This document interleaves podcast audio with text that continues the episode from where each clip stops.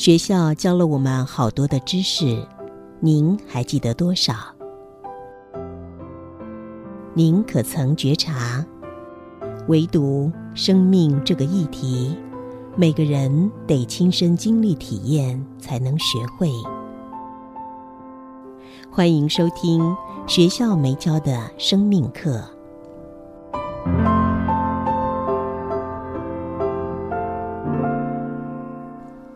新阳心灵笔记，二零二二年七月十九号。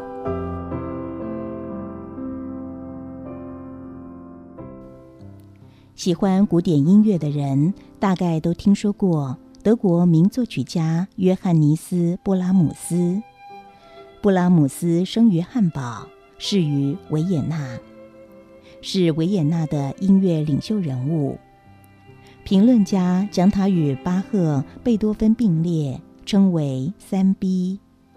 布拉姆斯的生平历史与心灵议题浓缩在这个地方分享。音乐史上，布拉姆斯一辈子具有令世人仰慕的实力、天分与威名。许多人认为他超越了贝多芬。他充满音乐掌声的一生。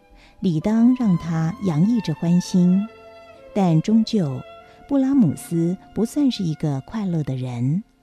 他在生活上和心中充斥许多的不满，这与他完美的音乐形成讽刺的对比。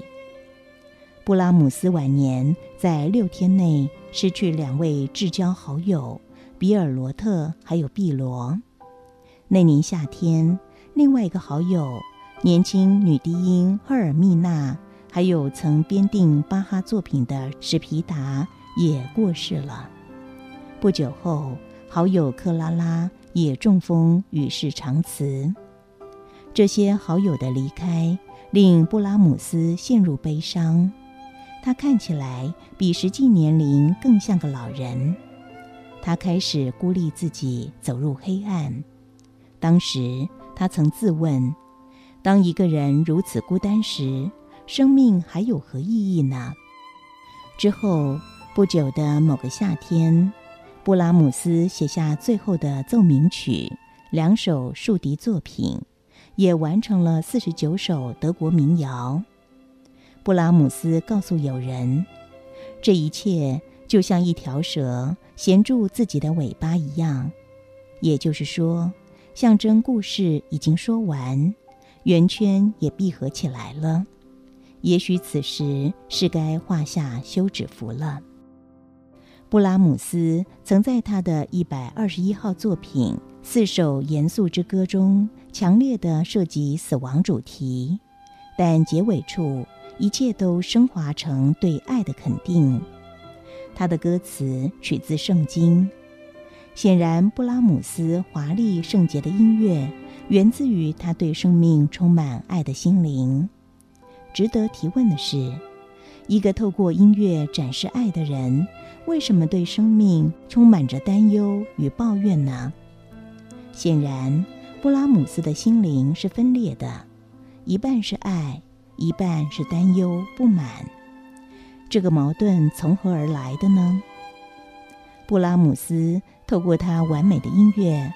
抚慰世人担忧的心灵，布拉姆斯尝试透过他完美的音乐抚慰着他自己担忧的心灵了吗？透过对布拉姆斯生平的理解，我们如何引以借鉴看待我们自己的生命呢？您可以拥有世界的财富，您也可以享受这一切，您可以营造令世人欣赏的贡献。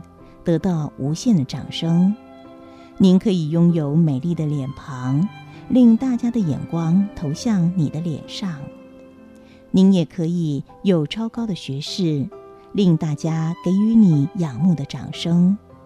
但这一切都无法安住您的心，令您的生命欢喜。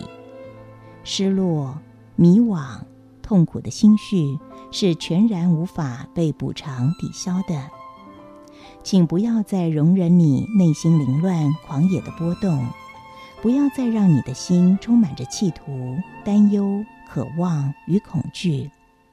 要懂得生活中给出自己时间，内观您的心，让心安置在宁静中，让心在宁静中圆融分裂与升起爱。